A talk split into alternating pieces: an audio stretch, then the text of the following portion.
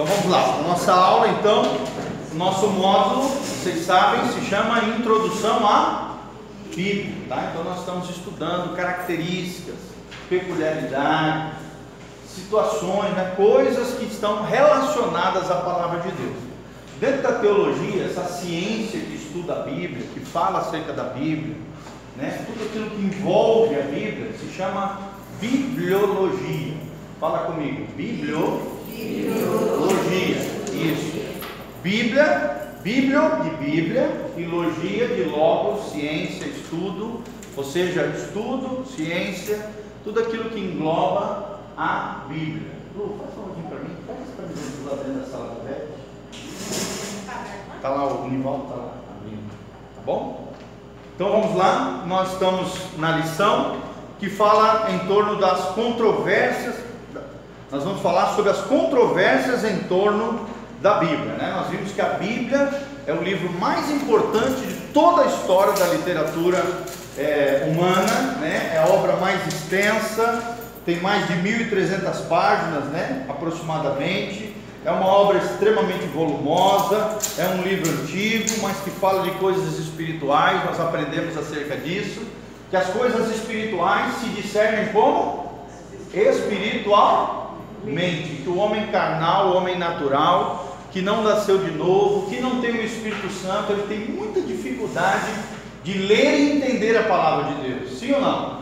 Às vezes a tem como um livro comum, ou então, às vezes, até tem como um livro moral, um livro histórico, um livro talvez de importância para a humanidade, mas não dá a ela o valor devido. Nós cristãos somos diferentes. Nós cremos que a palavra de Deus, as sagradas escrituras, é, é, é a nossa regra de fé e de conduta, de vida diante de Deus. Nós recebemos a vida de Deus através da palavra de Deus. Amém? Amém. E nós começamos a falar um pouquinho sobre os milagres, né? o sobrenatural, aquilo que acontece, a grande dificuldade do ateu, daquele que não acredita em Deus, é acreditar nos milagres. E aqui é onde acontecem muitas das controvérsias acerca da Bíblia. Né? Muitos dizem coisas que a Bíblia não revela, que não fala. Muitos às vezes tentam explicar de maneira científica algo que não é natural, é sobrenatural. E nós estivemos falando um pouquinho sobre isso na última aula, né? Sobre a importância da Bíblia como literatura, como o livro mais lido da história, o livro mais impresso de todos os tempos, o livro mais divulgado em todas as línguas do mundo, claro que não em todas, mas em quase todas, em centenas de, de línguas né, ao redor do mundo. A Bíblia ou está sendo traduzida ou já foi e realmente é um livro especial. Por isso, Bíblia, da palavra Biblos, que significa o livro dos livros ou o grande livro. Um livro que tem 66 livros dentro dele, 39 no Antigo Testamento, 27 no Novo Testamento. Amém? Amém. Nós já aprendemos um pouquinho sobre isso. Então hoje vamos entrar aqui na parte das profecias, ok? Profecias aqui. Os argumentos derivados das profecias são igualmente marcantes. As profecias bíblicas trazem previsões explícitas, sim ou não, gente? Específicas, categóricas, históricas. É impressionante a precisão da palavra de Deus. Você pode anotar aí também no seu material: um terço da Bíblia é profecia. Nós já falamos sobre isso, mas vou repetir, porque tem aluninhos novos. Um terço da Bíblia. Quer pegar uma caneta? Quer. Aqui, ó. Aqui tem caneta para quem quer, tá? Só pegar. Um terço da palavra de Deus são profecias. Cerca, segundo os especialistas, cerca de 28%. Quase um terço né, da palavra de Deus é profecia. Então, as profecias bíblicas trazem previsões explícitas precisas e geralmente de longo prazo, né? porque a profecia ou fala de algo que já aconteceu, ou algo que está acontecendo, ou principalmente profecia revela aquilo que ainda vai acontecer, né? aquilo que a gente chama de revelação. É Deus revelando. Vocês sabem o que significa a palavra revelação? Tirar o véu. Revelação significa tirar o véu, mostrar, revelar, tirar o véu, trazer à tona, clarear as coisas que ainda vão acontecer. Só Deus, um Deus atemporal, que está para além do tempo, do cronos humano, da cronologia de tempo, espaço que nós temos hoje, né? Só um Deus atemporal, um Deus eterno, tem essa capacidade de prever o futuro. Aí talvez alguns pensem aqui e falem, ah, mas o diabo também às vezes acerta.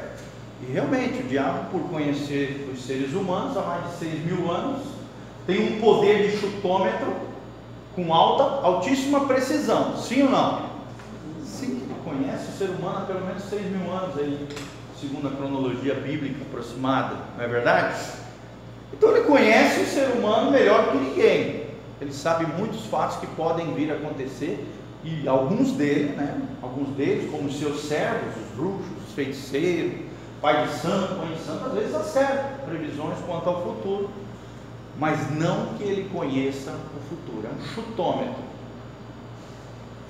O diabo chuta muito e às vezes acerta por, por causa, qual é a precisão que o diabo tem? É conhecer a humanidade, o ser humano e o andamento da sociedade, né, dos mundos, por pelo menos 6 mil anos aí de história. Ok? Todo mundo está entendendo? o pensamento ser humano, é, é, também não lemos o pensamento humano, é, só Deus tem esse poder falou, já tá tomando de onisciência, exatamente. Ele pode enviar pensamentos malignos, né?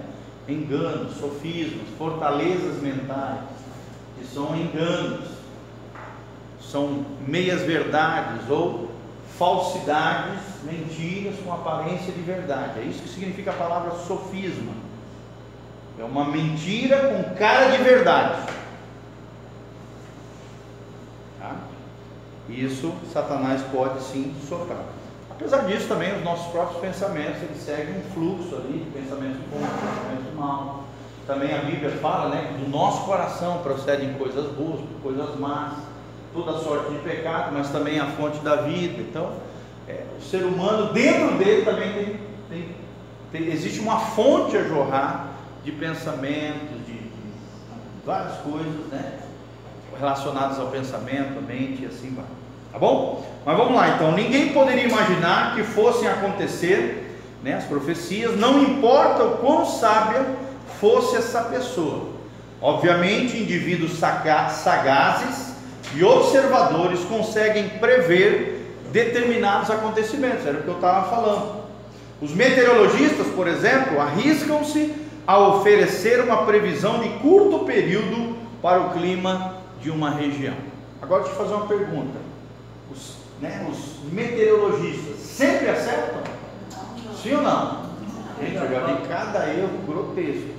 Ele já fala que é previsão, né? Exatamente. Exatamente. Já dizem previsão do tempo, exatamente. Então é um chutômetro também. Claro que eles têm toda uma capacidade científica de analisar os ventos, o clima, né, as, as correntes marítimas e uma série de fatores que dão a eles toda uma habilidade climática de acertar, de ter um grande chutômetro, igual o inimigo, né? Tem um poder de chutômetro e às vezes acerta, a maioria das vezes acertam, mas às vezes erram também, tá? É o que ele está falando aqui.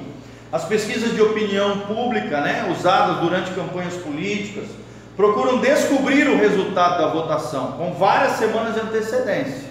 Uma profecia genuína, porém, é algo sobrenatural. Vocês já viram pesquisa também de política errar?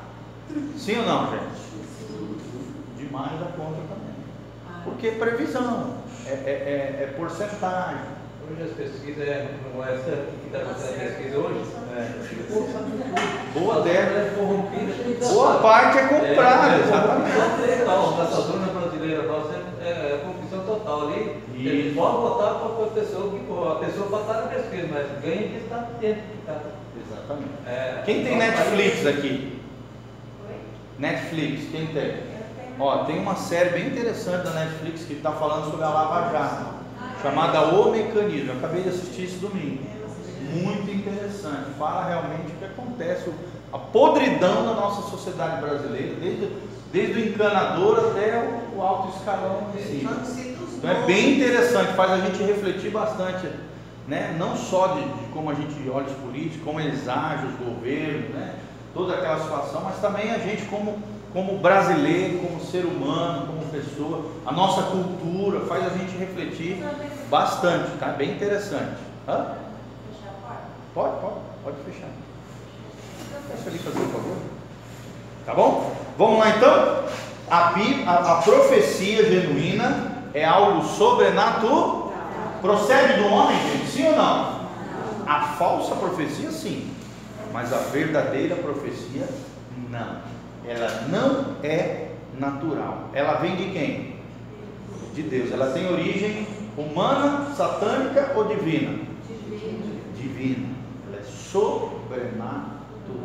A falsa profecia, ou ela vem da alma do homem, e aí eu queria indicar um livro para vocês, O Poder Latente da Alma. Muito interessante, se vocês puderem comprar esse livro, fala muito sobre esse poder que o ser humano tem dentro da alma dele, um poder, né? Poderes até sobrenaturais. Por isso você entende, é, por exemplo, o poder da palavra, exatamente.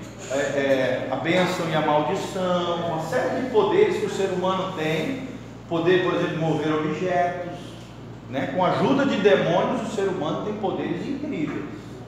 Né? A percepção, a intuição, uma série de, de fatores aqui que faz parte de poderes humanos, que os seres humanos têm. Os demônios também têm poderes também, é outra fonte de poder. Satanás e os demônios, o próprio ser humano, a alma, o poder latente da alma humana e o poder divino, que é o que se refere aqui quanto à profecia. A profecia é sobrenatural. Quem já teve uma experiência tremenda aqui com profecia? Onde a pessoa veio e falou uma palavra que às vezes só tu e Deus sabia. Tremendo, eu também já tive. Por exemplo, quando nasceu o Miguelzinho, né? A Sofia nem sabia que estava grávida. A gente foi num congresso de pastores lá em Belo Horizonte, veio um pastor dos Estados Unidos que nunca tinha visto a gente. Depois eu trouxe aqui na igreja para o pessoal conhecer, eu fiz amizade com ele. Então, Estados Unidos. É o Jeff Martin, não sei se. Não, é não. Não, não é. Esse é outro. É um carequinha. É esse. Carequinha. É mais ou menos, menor que eu. É. E o nome de Deus tremendo, um profeta de Deus, ele tocou na mão da minha mulher, ela não sabia nem que ela estava grávida, estava com um mês mais ou menos, talvez nem um mês de gestação, ele tocou na mão dela, Deus já mostrou que ela estava esperando um neném. E já falou um monte de coisa da nossa vida, nunca tinha visto a gente, na nossa, nunca tinha visto a gente. Falou a nossa vida inteira por meia hora e falou que a minha esposa estava grávida, sem nem ela mesma saber, muito menos eu. Entendeu? É coisa que só Deus pode fazer. Sobrenatural. Amém? O cumprimento de profecias no Antigo Testamento, gente. As profecias bíblicas não são previsões que possam dar origem a uma dupla interpretação, como as fornecidas pelos oráculos gregos, por exemplo. Podia dar várias interpretações. Não. As profecias bíblicas só existe uma interpretação correta possível. Amém? É igual a Bíblia Sagrada, só existe um, uma verdade contida nas Sagradas Escrituras. Pode haver vários tipos de aplicação. E pode haver também uma, uma interpretação equivocada da palavra de Deus, sim ou não? Será que existem pessoas que interpretam equivocadamente a palavra de Deus? Um monte. Está aí um monte de seita pelo mundo afora, um monte de igreja falsa, mentirosa, né? Pessoas que chegam à palavra de Deus com o coração errado, o coração cheio de, de, de mazelas, e aí extraem da palavra de Deus, onde só existe uma verdade plena, verdadeira, segundo o coração de Deus, e a partir de uma interpretação equivocada, errada, o que a gente chama de heresia, ensinamento equivocado, começam a ensinar toda sorte de aberrações e tal, coisas contrárias àquilo que Deus realmente queria dizer naquela época e hoje para aqueles que estão lendo a palavra de Deus. Então existe uma ciência. Eu falei semana passada, né? Existe uma ciência de interpretação bíblica que se chama hermenêutica. Fala comigo, hermenêutica. Isso, vou anotar aqui no quadro. para vocês. Hermenêutica bíblica. Não sei se eu escrevi semana passada, mas vamos escrever aqui, tá? Hermenêutica. Neutica. Hermenêutica é uma ciência que pode existir vários tipos de hermenêutica, né? Hermenêutica jurídica, hermenêutica da medicina. Então, quando nós estamos falando de hermenêutica, nós estamos falando de hermenêutica bíblica, tá? Ou seja, existe uma ciência, uma arte de interpretar corretamente a palavra de Deus. Tá bom? Hermenêutica bíblica. Então, só existe uma verdade quando se trata as profecias, quando se trata de profecia bíblica. Estes diziam que se determinado rei, né, os oráculos gregos, saíssem para a batalha, ele arrasaria um poderoso império. E às vezes esses oráculos gregos não aconteciam, né? Ele assim o fazia. No entanto, o império que ele destruía era o seu próprio muitas vezes. Em contraste com isso, os profetas hebreus revelavam fatos futuros oferecendo detalhes precisos, geralmente enunciando as datas e os nomes das pessoas envolvidas. Então, só Deus para saber disso. Sim ou não, gente? Só Deus para saber de nomes e datas, às vezes de pessoas que nem haviam nascido. Deus já falava, fulano de tal, meu servo, vai fazer isso, aquilo, aquilo outro, no ano tal, papapá. E existem várias, várias, várias, várias histórias bíblicas, assim com esses detalhes precisos, né? enunciando datas e nomes de pessoas envolvidas. Os profetas assim falavam porque Deus lhes dava uma visão sobrenatural e informações minuciosas sobre os fatos futuros. Essa é uma das provas vitais da autenticidade da Bíblia como um todo. Qualquer cristão evangélico crê nessa verdade. Amém? Vocês creem em profecia, gente? Sim ou não? Sim. Se não, arranca um terço da Bíblia. Um terço da Bíblia são profecias que ou já aconteceram, ou estão acontecendo, e muitas delas ainda vão acontecer. Mateus 24, Jesus diz: Passarão os céus e a terra, porém as minhas palavras jamais passarão. Amém? E essa palavra saiu da boca de Jesus. A palavra de Deus é atemporal, ou seja, ela está para além do tempo, serve para todos os tempos, todas as eras, todas as culturas, todos os tipos de sociedade, todos os tipos de pessoas, né? Essa é uma das alegações dos céticos hoje. Diz, ah, não, mas a Bíblia é um livro antigo, daquela época, os tempos mudaram. Os tempos mudaram, mas a palavra de Deus permanece para sempre. Ela é imutável. Deus é imutável. Deus se revela na sua palavra. Jesus é o Logos de Deus, a palavra encarnada. É a personificação da palavra de Deus. Existe um centro nas Sagradas Escrituras, e o centro é o Cordeiro de Deus que tiraria o pecado do mundo. Amém? E João Batista viu e disse: Eis aí o Cordeiro de Deus que tira o pecado do mundo. No Antigo Testamento, o Cordeiro que viria, desde lá do Gênesis, quando Adão e Eva, né? Deus sacrificou um cordeiro para poder vestir Adão e Eva com vestes de cordeiro. Ali já surgia um símbolo de do Messias que viria nos cobrir com a sua própria justiça.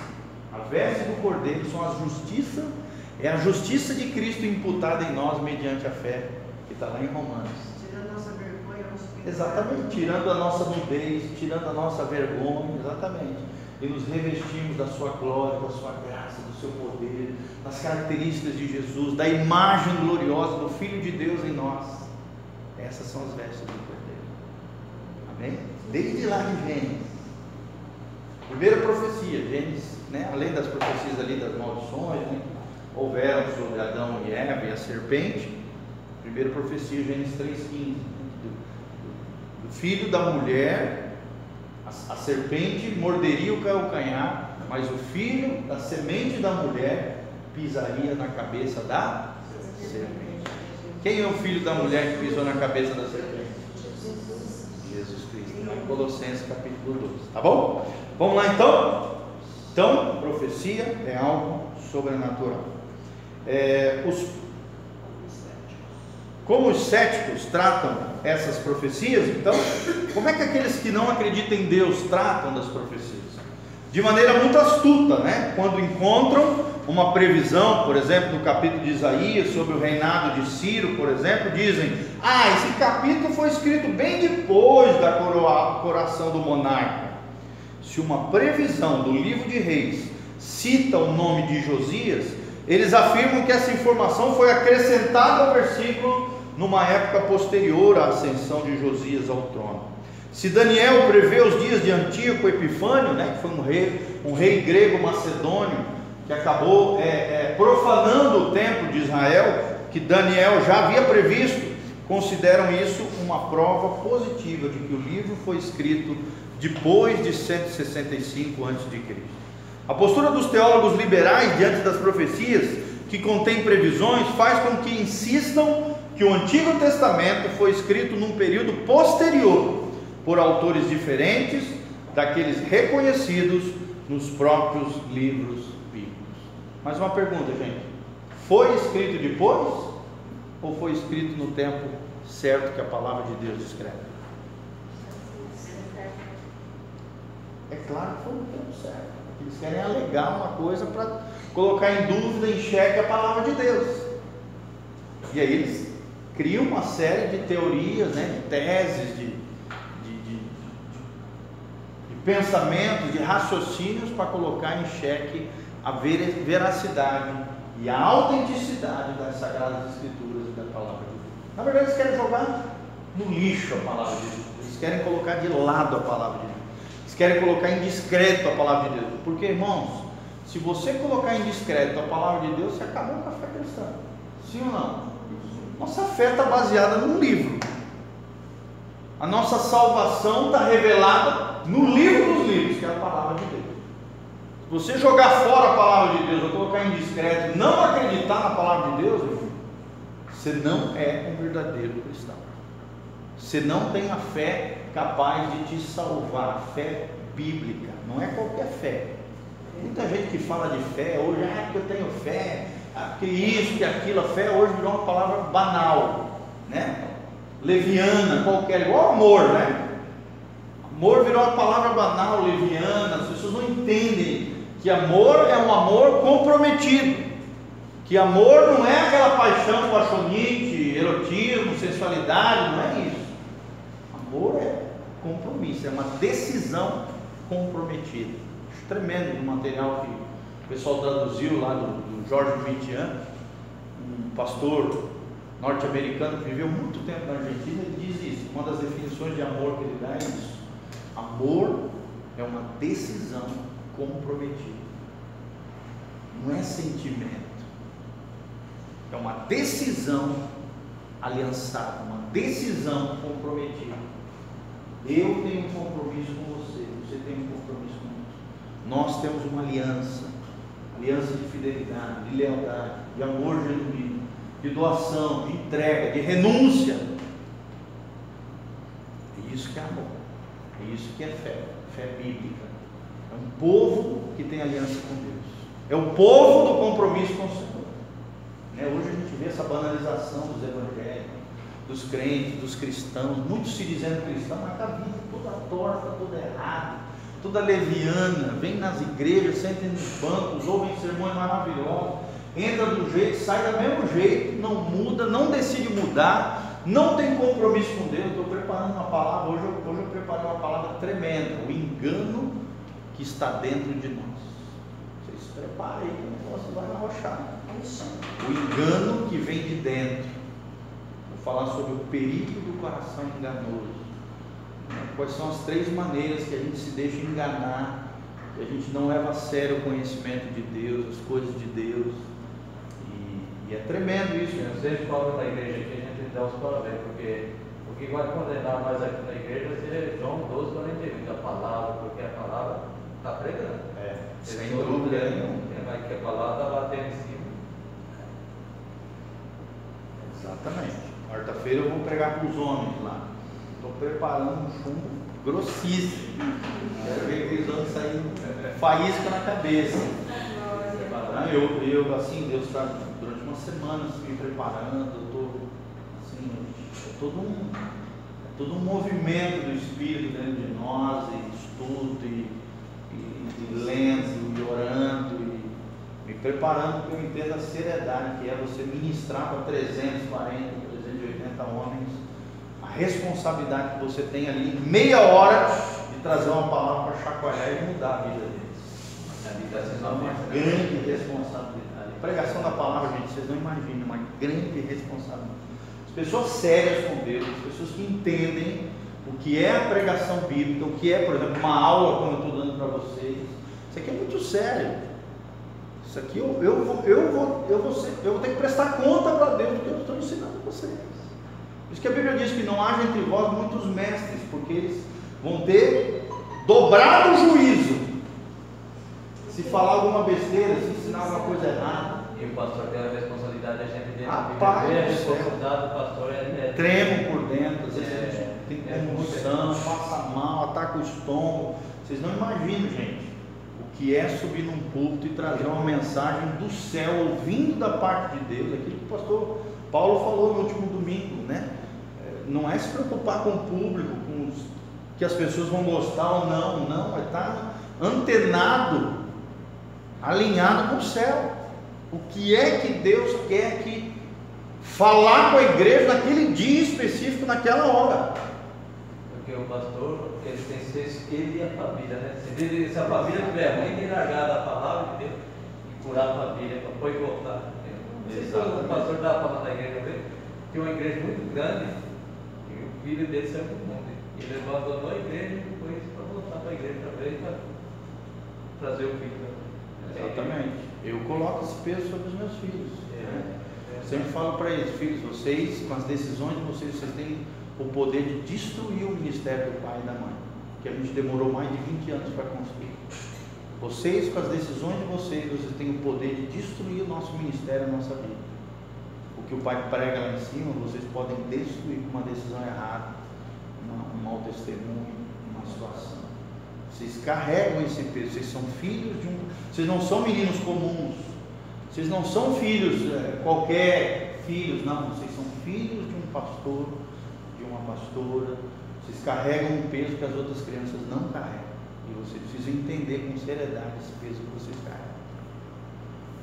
Por isso, todos os dias ministrando a palavra, agora principalmente na adolescência, a gente tem investido muito na vida deles, orado junto, estudado junto falado junto, dedicado muito tempo para eles nessa fase importante que é a adolescência, né? Fase chave. Então nós estamos fazendo a nossa parte, além de orar por eles, ensiná-los e interceder muito pela vida deles. É aquilo que tu falou. Tem que ter muita oração, muita graça. É. Orem muito por nós, gente. A gente precisa. Ele vai tudo Não imagino o quanto o pastor precisa de oração. É. Eu fico muito feliz quando às vezes eu vejo irmãzinhas, né? Que chegam, ah, pastor, eu tenho orado muito por você. Eu fico muito feliz. Porque a gente precisa de muita oração dos irmãos. Uma guerra travada. É uma posição chave né, dos generais de Deus. E, e, é uma coisa assim tremenda. Vocês não imaginam o peso que a gente carrega.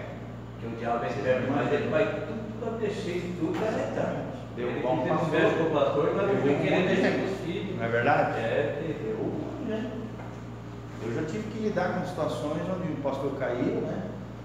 Igreja toda, nossa, irmãos, é. tenta imaginar uma situação crônica, terrível, dolorosa, uma, uma dor de parto, uma coisa onde todo mundo chorando, eu, ele, a família, a mulher, os filhos, os irmãos da igreja. Você, você tenta imaginar uma situação dessa. É uma coisa tremenda. Então a gente precisa de muita cobertura espiritual, oração, pelo, não só por nós, né? Pelos nossos casamentos, mas pelos nossos filhos também.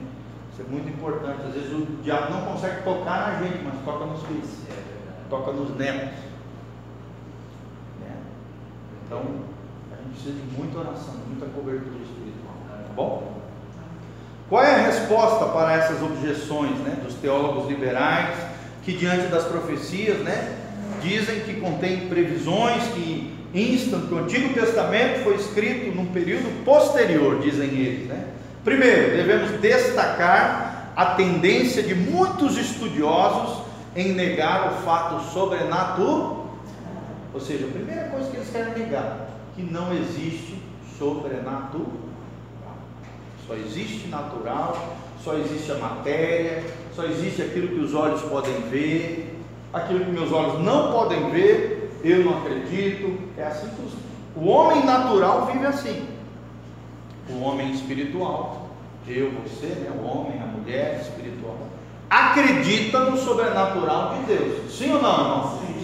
Acredita em milagres, acredita que a oração tem poder. Então, essa é a primeira indagação deles. Né? Em seguida, podemos demonstrar que há sim evidências bíblicas internas, ou seja, dentro da Bíblia, e externas que comprovam que o Antigo Testamento foi redigido em um período bem antigo. Né? Por exemplo, entre os manuscritos do Mar Morto estão cópias de Daniel feitas por volta, de 110 antes de Cristo. Olha só, ou seja, tem pelo menos 2.110, 110 não, vamos dizer 110 30 quase, 128 anos para trás. Similares, praticamente iguais ao texto que nós temos hoje na nossa mão. Só Deus para preservar essa relíquia, sim ou não? Então, aqui a gente já quebra esse equívoco né, que eles afirmam. Isso comprova também que esse livro não pode ter sido escrito por um falso Daniel e que através de uma farsa, né, próximo ao ano de 165 a.C., seria muito difícil produzir muitas cópias do texto e manter sua origem falsa em segredo. Sim ou não, irmãos? Ia se propagar a mentira e não a verdade. E nós vemos que o texto que se propagou ao longo dos anos, ele é similar àquele texto que foi encontrado em 1900 e bolinha ali, lá na região do Mar Morto, que é o que nós falamos aula passada, os rolos de Qumran, né? os manuscritos do Mar Morto, como são conhecidos, que mostram que sim, existe autoridade canônica, canônica, se lembra que é uma palavra que nós aprendemos também, canônica, vem da palavra cânon, significa índice de livros inspirados por Deus, tá? Inspirado. Tá bom? Cânon vem do original índice. tradução literal é índice, que significa o índice ou o agrupamento de livros que são considerados inspirados por Deus. Tá bom? Por canonicidade, ou seja, faziam parte dos livros considerados inspirados por Deus. E reconhecida por quem? por todas as igrejas cristãs, da igreja primitiva, de todos os tempos, pelos judeus, no caso do Antigo Testamento. São livros reconhecidos pelos judeus, nós reconhecemos como autênticos, como válidos, porque foram eles que preservaram o Antigo Testamento até chegar a nós. Até então, até antes de Cristo, existiu o cristianismo. A partir de Cristo surgiu a igreja primitiva, o Novo Testamento, e ao final do Novo Testamento, né, nós vemos que a igreja fechou esse cânon bíblico no concílio, se não me engano, de Nicéia, agora de cor não estou me lembrando, se não me engano, de Nicéia, foi fechado aproximadamente no ano é, 230 ou 320 depois de Cristo, foi terceiro século, foi fechado o índice de livros considerados inspirados por Deus. Ok? Eram todos aqueles livros que passavam por todas as igrejas, as cartas paulinas, cartas aos hebreus, Atos, Evangelhos que iam passando nas igrejas. Foi feito um concílio de todos os líderes cristãos da época para que fossem declarados quais são os livros inspirados verdadeiramente por Deus, considerados por todas as igrejas cristãs daquela época. E aí se fechou esse índice de livros considerados inspirados por Deus, que é são os 66 livros que nós temos hoje nas nossas mãos. Amém? Entenderam? Todo mundo entendeu? Tudo isso em um período de 55 anos aqui, falando aqui da autoridade canônica. Aqui. Os documentos encontrados na região do Mar Morto trazem fortes evidências em prol de uma data mais antiga para o livro de Daniel. Né? Nós vimos aula passada que, é, segundo os historiadores, os arqueólogos, especialistas em Bíblia, os biblistas, provavelmente elas são mais antigas ainda, aproximadamente século 3, 4 antes de Cristo. São aqueles escritos que ainda estão sendo organizados, catalogados, traduzidos até os dias atuais. Foi, foi achado muito material vasto lá.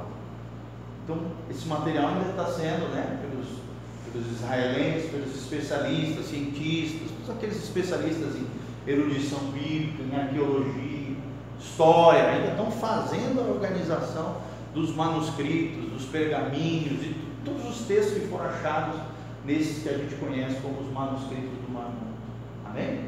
Mas como eu falei aula passada, foram comparadas essas versões antigas com o texto, traduzindo para o texto que nós temos hoje nessa mão, são textos extremamente similares. Similares. E isso traz o que? Uma segurança para nós. E que a palavra de Deus ao longo dos anos não foi adulterada, não foi corrompida, não foi perdida, não foi trocada ao bel prazer dos poderosos, né? como muitos dizem. Um filósofo alemão chamado Nietzsche, ele fala disso, ele fala que né?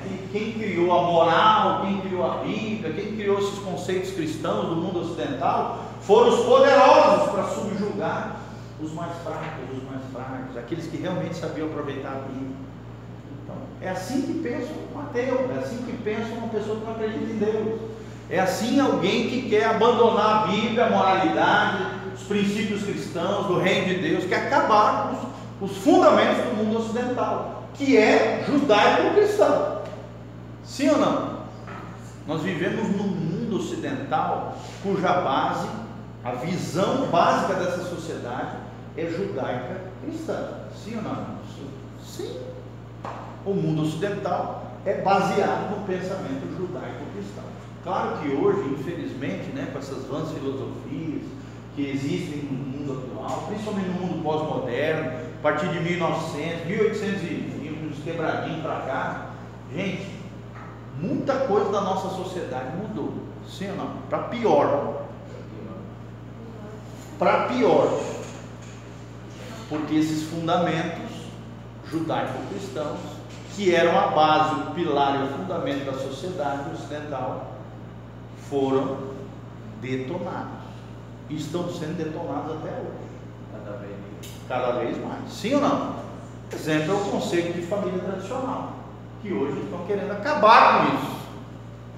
E assim vai, não vamos entrar nos pormenores, porque não é o assunto aqui. Tá? Vai, vai. Eles não estão nem um pouco então, preocupados com a eternidade, né? Não, são pessoas que não estão nem aí para Deus. Eles são tão é, ateus, no, no, sentido literal da palavra, que eles destroem o conceito de Deus, por quê? Se não existe Deus, não existe lei moral, se não existe lei moral, eu posso fazer o que eu quero, pintar e bordar, pecar, doidar, porque eu não vou ter que prestar conta para ninguém. Morreu, acabou. Por que, que o ateu ele, ele quer destruir o conceito de Deus? Porque se destrói o conceito de Deus dentro da mente das pessoas, e principalmente dentro da própria mente dele, não existe um juiz moral que fez uma lei moral que eu e você vamos ter que prestar conta ao final da nossa vida. Entendeu?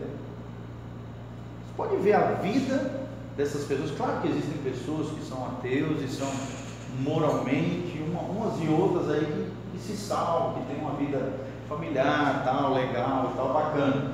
Não podemos dizer que todos são desregados, loucos, desvairados, não é assim. Mas assim, a maioria deles, gente, que eu conheço, que você conhece, você vai ver que são pessoas extremamente às vezes até tem um lado humano e tal, legal, humanístico, assim, legal. Mas por detrás dos bastidores, gente, tem uma vida desregrada, devassa, sem freio, né? Porque eles não creem em Deus moral, numa lei moral, na moralidade cristã, e nada disso. São pessoas sem freio. Então, uma pessoa sem freio, você tenta imaginar como, como são. Eles Meu sabem, Deus. Eles sabem é, na verdade, o Deus deles é o próprio homem. Qual é o Deus de um ateu, de um agnóstico, de alguém que não acredita em Deus? É o próprio homem. ele diz que o homem não precisa de Deus. Ou seja, ele se endeusa como ser humano. Você não precisa de Deus. Faço da minha vida o que eu quiser. Eu vivo como se Deus não existisse. Exatamente, é o eu. O Deus dele é o eu. Eu posso, eu consigo, eu sou independente, né? Eu não quero saber de religião, não quero saber de Deus, não quero saber de cristianismo. Por, por sinceramente, ainda não está vivendo o tempo de Noé. Porque as coisas está. Sim, está feio. Está feio. O doutor você vê que a pessoa está uma vida desregrada, totalmente longe da presença de Deus, vem morte isso por dois filhos. Orem pela gente. Tem sim. Vamos lá então. Em segundo lugar, gente, muitas profecias bíblicas fazem referência à primeira vinda de Cristo. Sim ou não? É, nós vemos vários trechos dos Salmos que falavam acerca de Jesus. Nós vemos o profeta messiânico Isaías, né? Isaías de 42 até o final, por exemplo, de Isaías, só fazendo menções do servo sofredor, do Messias que viria, do Cordeiro de Deus que seria imolado. Você vê ali Isaías, né, o profeta messiânico, teve uma visão extraordinária de Jesus. Isso 700, 800 anos antes de Cristo. Davi, 950, mil anos antes de Cristo. Agora eu pergunto para vocês: um homem normal tem esse poder? Sim ou não? Só prova uma coisa: ele estava em sintonia com Deus atemporal. E esse Deus atemporal revelou a ele profecias bíblicas precisas, com características precisas acerca do Messias que viria lá na frente, milhares de anos depois. Ok? Tá jóia? Então, o lapso de tempo era tamanho que seria simplesmente impossível que os profetas acertassem as datas com previsão. Sim ou não? Imagina um intervalo de mil anos. Não tem chutômetro que acerte isso. Tem que ser realmente sobrenatural. Podemos dar muitos exemplos, né? A profecia do nascimento virginal de Cristo é um dos casos, está lá em Isaías 7,14. Ou seja, Isaías já viu aquilo. Deu, né? Os profetas deram a localização até da cidade onde Jesus nasceria, Belém.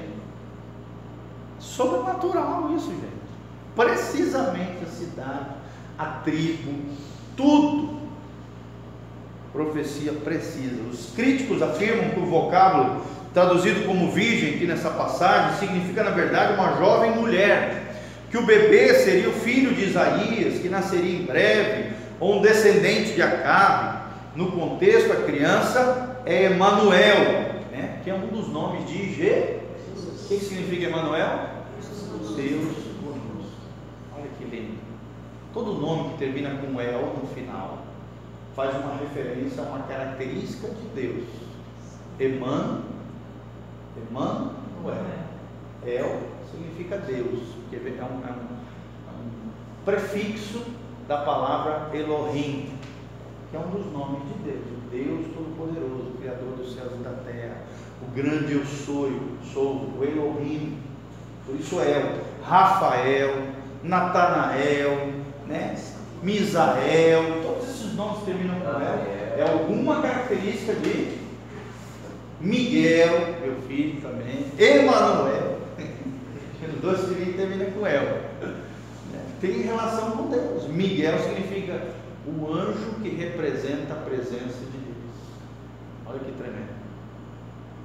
Gabriel, Emanuel, Deus conosco. Rafael, Deus que cura. Olha que tremendo. Rafael, é uma derivação de Rafael, tá?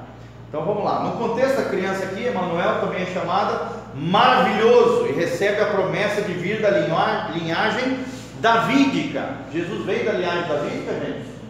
Sim ou não? Sim. Sim. A Bíblia fala de uma linhagem do justo. Anotem aí. Linhagem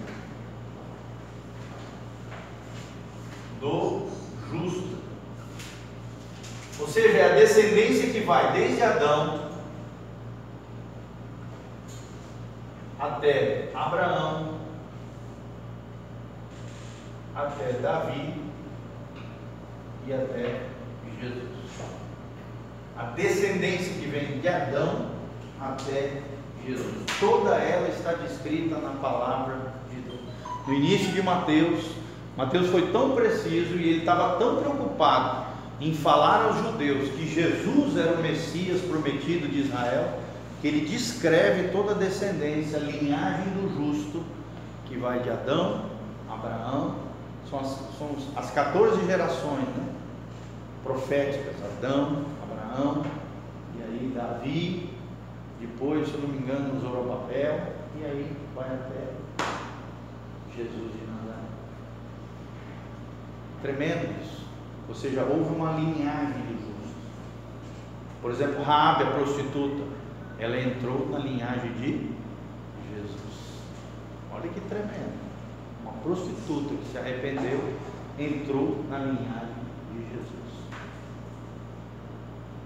Ruth, a moabita, entrou na linhagem de Jesus, se casou com Boaz. Boaz foi avô de Davi, pai de Jessé, que foi pai de Davi. Ela era estrangeira? Estrangeira, moabita, de uma nação estrangeira. Mas por ter firmado uma aliança com Noemi, sua sogra, aquela aliança, Deus honrou aquela aliança. A obediência dela, aquela mulher que tinha uma aliança com Deus, linda aquela rela- relação entre as duas, né? É o grande ápice da história ali de, de, de Ruth, é o que? A amizade entre duas mulheres de povos distintos, né? onde houve uma grande tragédia. Noemi perdeu o filho, o esposo e os dois filhos, e, e Ruth, Ruth, é Ruth, né? Isso. Ruth, não, desculpa. Como é que é o nome da, da mulher mesmo? Noemi, Noemi e a outra é, é a Esther, que é a rainha, não posso confundir. Esther e Ruth, isso, exatamente. Ruth foi a amiga dela com a Bita que entrou na linhagem de Jesus. Às vezes eu confundo Ruth com só que tem que lembrar sempre que Ruth foi a rainha. né? E, e Esther foi a rainha. Eu troquei as bolas. E Ruth foi a Moabita que entrou na imaginando linhagem de a, Jesus. imaginando a Ruth querer é, seguir o Deus da sogra dela, né? Porque ela deve, deve ter dado bom exemplo, né? Foi ela que falou: Para onde tu fores, irei. Onde tu repousares, repousarei. O teu Deus será o meu Deus. Imagina. Teu caminho o meu será. Né? Como ela foi temente uma sogra. Cara, tremendo aquilo ali. Ou seja, ela, ela se, ela, ela se ligou ao coração. As duas estavam feridas, as duas estavam com dor. A outra foi embora, vazou e deixou a sogra ali. Por, ela amava tanto a sua sogra e, e elas, as duas estavam sentindo a mesma dor, a dor de- da perda de um ente querido, próximo, direto. O marido, no caso, né? Ah, E, e a Noemi, no caso, o marido e os filhos. Era mais profunda ainda a dor. E as duas se ligaram, uma aliança, onde ela foi ouvindo a voz da sua sogra, e Deus foi honrando e tal, e ela entrou na linhagem de Jesus. E é descrita na palavra de Deus. Coisa linda, né? Que nós, nós vemos claramente. A grande ênfase desse livro é o que? De Ruth é o que? É o valor de uma amizade. Uma amizade verdadeira, do amor entre amigos. Como que ela entrou na? Rabi entrou como uma mulher que se arrependeu. Daí ela entrou na, na, na tribo de Judá. Ela se, ela se casou com um descendente de Judá, que daí Judá veio a de Jesus. Entendeu? Um dos filhos de Judá, que dessa linhagem veio, da, veio Boaz, Jessé, Davi, até chegar em Jesus. Ela se casou com um da tribo de Judá. E Jesus veio da tribo de Judá, da descendência direta de Rabi. Tanto é que ela é mencionada no livro, né, no Evangelho de Mateus. Rabi, fulano de tal, marido de ali no livro de Mateus. Deus exaltou essa prostituta arrependida. O valor do arrependimento, né, da salvação, de alguém que era de um povo estranho, mas se arrependeu, ajudou o povo de Deus, recebeu a salvação dela e de toda a família, e ainda mais Deus honrou tanto ela, seu arrependimento, sua honra, sua aliança, seu compromisso, que colocou ela na linhagem do justo, na linhagem de Jesus. Tremendo isso, né? Coisa linda mesmo.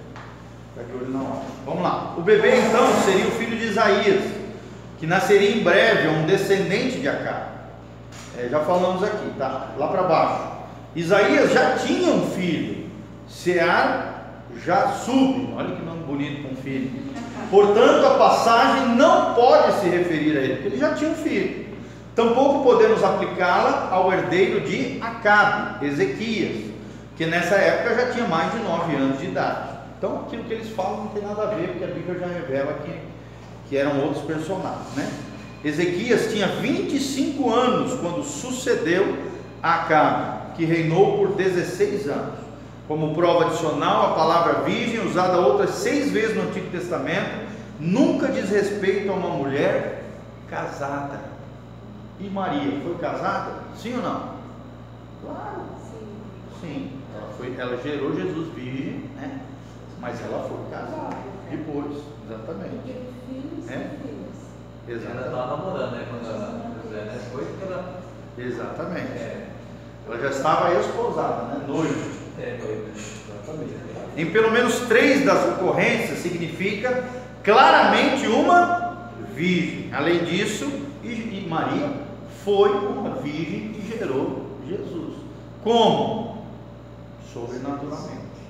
E será sobre ti o Espírito Santo e o poder do Altíssimo te envolverá. Por que, gente, que Maria não pôde ter a semente de José para gerar Jesus Cristo? Vocês sabem? Por que, que Jesus herdou a natureza humana de Maria, mas a natureza divina em ser gerado pelo Espírito Santo? E não da semente de uma mulher com José, seu, o pai de Jesus, que depois criou Jesus, né? Por quê? Se ele fosse gerado por um homem e uma mulher, o que, que aconteceria?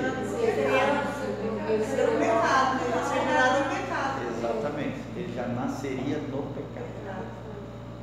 A natureza adâmica já estaria presente nele. E ele não poderia ser nosso representante. Entendeu? Olha que detalhe importante sobre o nascimento virginal de Jesus. Por que, que ele foi gerado pelo Espírito, natureza divina, e por Maria, de Maria ele adquiriu a natureza humana. Do Espírito Santo, ele se uniu ali duas naturezas, a humana de Maria e a divina da semente do Espírito Santo, do poder do Altíssimo que a envolve. Entendeu? Senão Jesus nasceria como todas as crianças que nascem já debaixo do erro, do pecado, com tendências pecaminosas, sim ou não? Por mais que as nossas crianças sejam uma fofura, uma boniteza, elas já nascem fazendo coisa errada. Sim ou não? Vocês precisam ensinar os seus filhos pequenininhos a falar palavrão, a esconder quando faz coisa errada, a mentir, a enganar, né? a ser egoísta com o outro, empurrar quando alguém pega uma coisa dele. Né? Que uma professora, ela sabe bem que aqui também, né? Todos os professores sabem bem o que a gente está falando. Você não precisa ensinar uma criança a fazer o que é errado. Você, deve, você tem que, você vai ter muito trabalho em ensinar o que é certo, porque a criança já nasce com uma natureza decaída, pecaminosa. E Deus não permitiu que isso acontecesse. Por isso Deus, Jesus nasceu de maneira sobrenatural. Amém? Deu para entender? Isso é muito importante. Isso é um dos pilares da nossa fé cristã. Se você não acreditar que Jesus foi gerado de maneira sobrenatural, da natureza de Maria e da natureza espiritual do Espírito Santo, você não é cristão. Você não será salvo. Às vezes a gente até fala, ora, né, canta, mas é preciso a gente entender isso. Por isso a importância desse tipo de aula que vocês estão tendo aqui. Para poder compreender isso e entender o porquê que Jesus nasceu dessa maneira sobrenatural. Amém? O pastor, o papel de João Batista também foi bem importante, né? Sem Porque ele vinha anunciando antes, né? Ele anunciava antes. Exatamente. Também foi um milagre, também foi sobrenatural, né? Uma série de coisas. Tanto é que ele foi considerado da boca de Jesus o maior dentre os profetas. Por quê? Porque ele foi o precursor da vinda do Messias, alguém que preparou o caminho do Cordeiro de Deus que tiraria o pecado do mundo. Foi tremendamente abençoado. De morreu em eternidade, ele era um pouquinho mais velho que Jesus, né? É, Pouca assim, coisa. né? E morreu decapitado por causa de de uma mulher doida lá que pediu a cabeça dele num prato. Infelizmente, né? Vocês verem aí o que que. É que a mulher Tantos detalhes que tem na Bíblia, né? Ele fez o desejo do rei, o rei teve falou, puxa vida, e agora? É. Né? Só que eu vou fazer o rei passar, né? E o rei gostava ele- de João Batista, ele- apesar de- como de ele- ficar incomodado com o confronto que João Batista fazia com ele, como profeta confrontava o pecado. Mas ele gostava e tinha medo de, da reação do povo, né? Mas como ele tinha liberado uma palavra, ela tinha pedido isso, E né? e o sangue dele veio sobre a cabeça desse rei. Veio sobre a cabeça dele. Tá bom?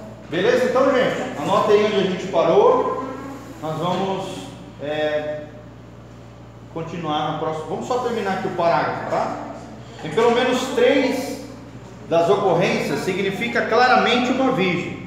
Além disso, esse versículo na Septuaginta traz um termo que claramente significa uma donzela virgem, se referindo a Maria aqui, né? Nós estamos falando. Muitos an antes do nascimento de Cristo, os judeus já acreditavam nessa profecia clara da concepção virginal de tanto é que os magos chegaram, né, perguntaram para Herodes, Herodes consultou ali os escribas, fariseus, os, entendedores da lei, e eles falaram, vai nascer na cidade tal, é onde Herodes manda matar as crianças, naquela região onde Jesus havia nascido, tá? Então eles, eles- eles já acreditavam, os judeus na época, né, os israelitas na época, os hebreus, já acreditavam nessa, nessa, nessa profecia clara da concepção virginal de Jesus. Então, a atitude tendenciosa dos críticos os impedem de aceitar essa maravilhosa previsão.